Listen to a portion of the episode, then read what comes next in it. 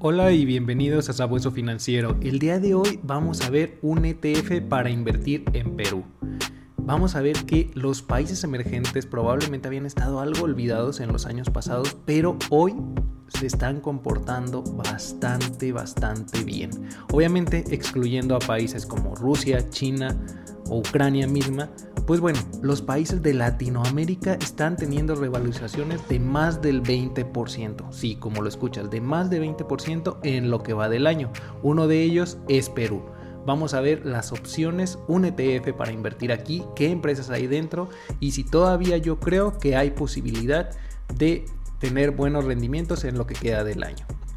Y bueno, como siempre, invitarte a que te suscribas a Sabueso Financiero, donde estamos enfocados totalmente en la inversión indexada mediante ETFs. Vemos también temas sobre finanzas personales y demás inversiones, pero sobre todo enfocados en eso, en la gestión indexada. Así que si estos temas son de tu interés, Suscríbete, activa la campanita de notificaciones y compártelo con tus amigos que creas que les puedan interesar estos temas.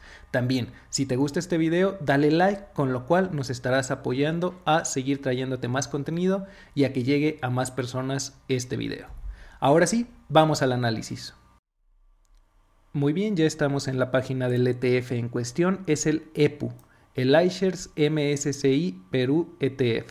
Un ETF pues totalmente enfocado a el mercado de Perú y vemos que es un índice creado por MSCI. Ahorita vamos a ver algunos datos a continuación. Vean, en el día que estamos grabando este video ha tenido una revalorización del 1.21%.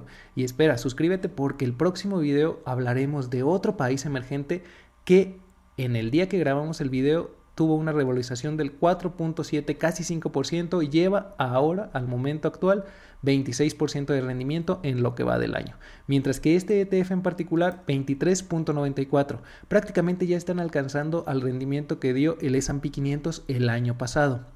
Obviamente es muy importante mencionar que los países emergentes tienen mayor volatilidad y bueno, estos rendimientos están siendo coyunturales porque ahora los vamos a ver a más largo plazo. Tiene un gasto de administración del 0.57%, algo costoso, pero bueno, está enfocado a un mercado en particular, lo podríamos categorizar como ETF temático, del cual te dejaré una lista de reproducción arriba en las tarjetas con muchos que ya hemos visto de diversos sectores, incluso países, que te ayudarán a diversificar de otra manera tu portafolio. Este tiene un costo de 37 dólares prácticamente al momento de grabar el video y bueno, nos dice que por qué, por qué elegir este ETF. Una exposición a un amplio rango de empresas de Perú, acceso dirigido a acciones peruanas y bueno, si creemos que Perú estará creciendo en lo que queda del año o, a futuro, pues bueno, podemos invertir aquí. Eh, el ETF iShares MSCI Perú busca replicar los resultados de inversión de un índice compuesto de valores de renta variable de Perú prácticamente. O sea, estamos expuestos al mercado de Perú y punto. Pero veamos, aquí vemos de este lado, del lado izquierdo de la pantalla, un gráfico donde vemos que prácticamente desde su lanzamiento hace más de 10 años, específicamente el 19 de junio de 2009, ha tenido un rendimiento promedio del 4.8% anual. Eh, obviamente, si vives en Perú, pues no creo que te esté pagando ni la inflación e invertir en estas empresas. Si estamos a lo mejor en Estados Unidos y queremos invertir en este mercado, pues bueno, mínimo hubiera pagado la inflación de ese periodo. Obviamente la inflación actual de casi el 8% en Estados Unidos y algo similar en países latinoamericanos, incluido México, pues bueno, no nos está sirviendo de mucho. Pero como vimos, en lo que va del año sí está dando rendimientos bastante buenos. Eh, si vemos incluso a 10 años se mantiene en terreno negativo con un rendimiento de menos 0.22 a 5 años 2.91%, bueno, tenemos algo de rendimiento mínimo positivo, pero bueno, como lo, mencionaba, no está pagando la inflación. Pero vamos a ver qué más datos tenemos. Estamos invirtiendo solamente en 25 empresas, obviamente pues Perú va a tener, eh, así como México, pues eh, un mercado no muy grande, entonces solamente estamos invirtiendo en 25 empresas y expuestos a un solo mercado. Podría ser interesante, lo vamos a mencionar al final del video. En cuanto a las características de sostenibilidad, vemos que está calificado como triple B, siendo un ETF que no está trabajando mucho en la parte ESG, entonces algo a tomar en cuenta si te interesarían las eh, inversiones socialmente responsables, ambientales y de gobernanza que toman en cuenta todo esto. Incluso estuvimos viendo un ETF para invertir en equidad de género. Te dejaré arriba en las tarjetas una lista para que veas algunos que hemos revisado en el canal y si se adecuan con tu estilo de inversión.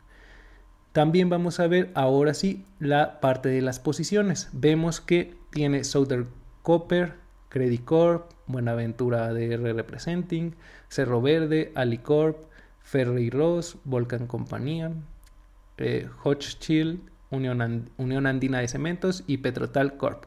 Estamos viendo que estaríamos expuestos sobre todo al sector de materiales, algo al sector de energía y financieros. Principalmente estamos expuestos al sector de materiales.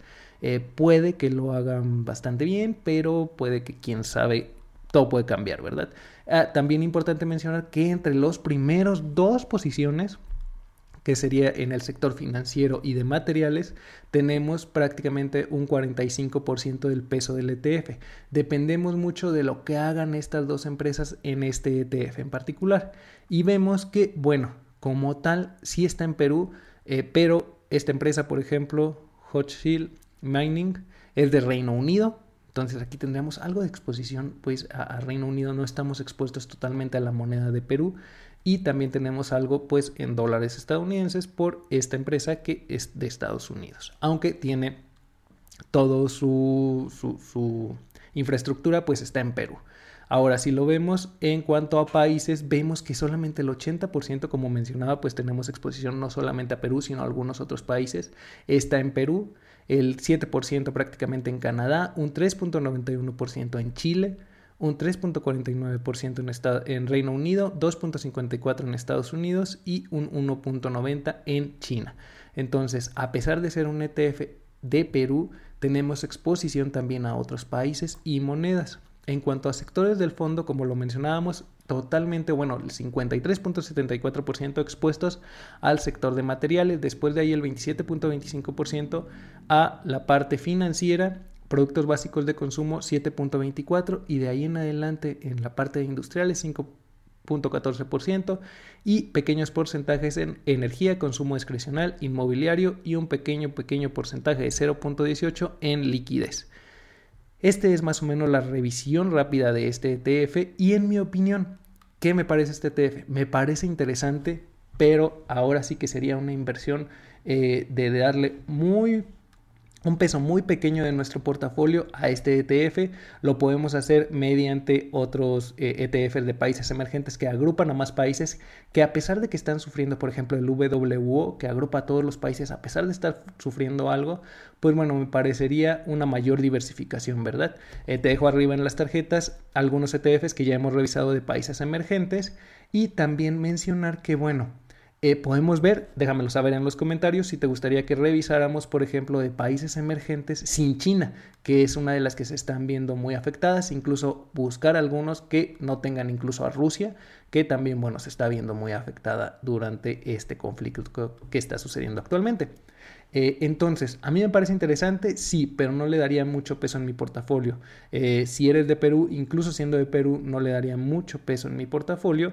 Eh, tener un máximo de un 5% y a lo mejor verlo de manera coyuntural. A lo mejor durante este año invertir en él, puede que todavía tenga revalorización, puede que ya haya dado lo que iba a dar en el año y de aquí en adelante pueda caer. Eh, todo dependerá de que haga el mercado, nadie tiene una bola de cristal. Pero si te interesa estar expuesto a este mercado en particular, me parece que tener un 5% de tu portafolio en esto sería lo más que, en mi opinión, sería buena idea. Eh, ya tener más eh, me parece demasiado, e incluso menos, estaría bien, un 1, un 2% de tu portafolio, pues bueno, me parece una idea bastante adecuada si crees que pueda tener todavía revalorizaciones interesantes. Bueno, déjame saber tu opinión. ¿Qué opinas? ¿Invertirías en este ETF? ¿Hay algún otro ETF de Perú que conozcas que te gustaría que revisáramos en el canal? ¿Ya inviertes en países emergentes? Déjamelo saber en los comentarios. Hasta aquí el video de hoy. Recuerda que en la descripción de todos nuestros videos encontrarás contenido que te será de valor y utilidad para seguirte formando en el mundo de las inversiones y con el tiempo llegar a la libertad financiera. así como algunos códigos de referido que si los utilizas te lo agradezco mucho, estarás apoyando al canal y tú recibirás algunas recompensas. Muchas gracias y hasta pronto. Recuerda suscribirte, activar la campanita de notificaciones, darle like y compartirlo con quien creas que le sea de utilidad.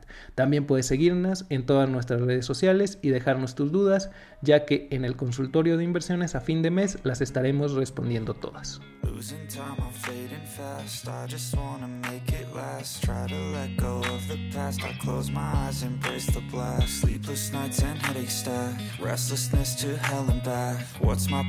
Do I grab a slippery surface, a heart attack? And sometimes you just gotta believe there's something that'll give you relief.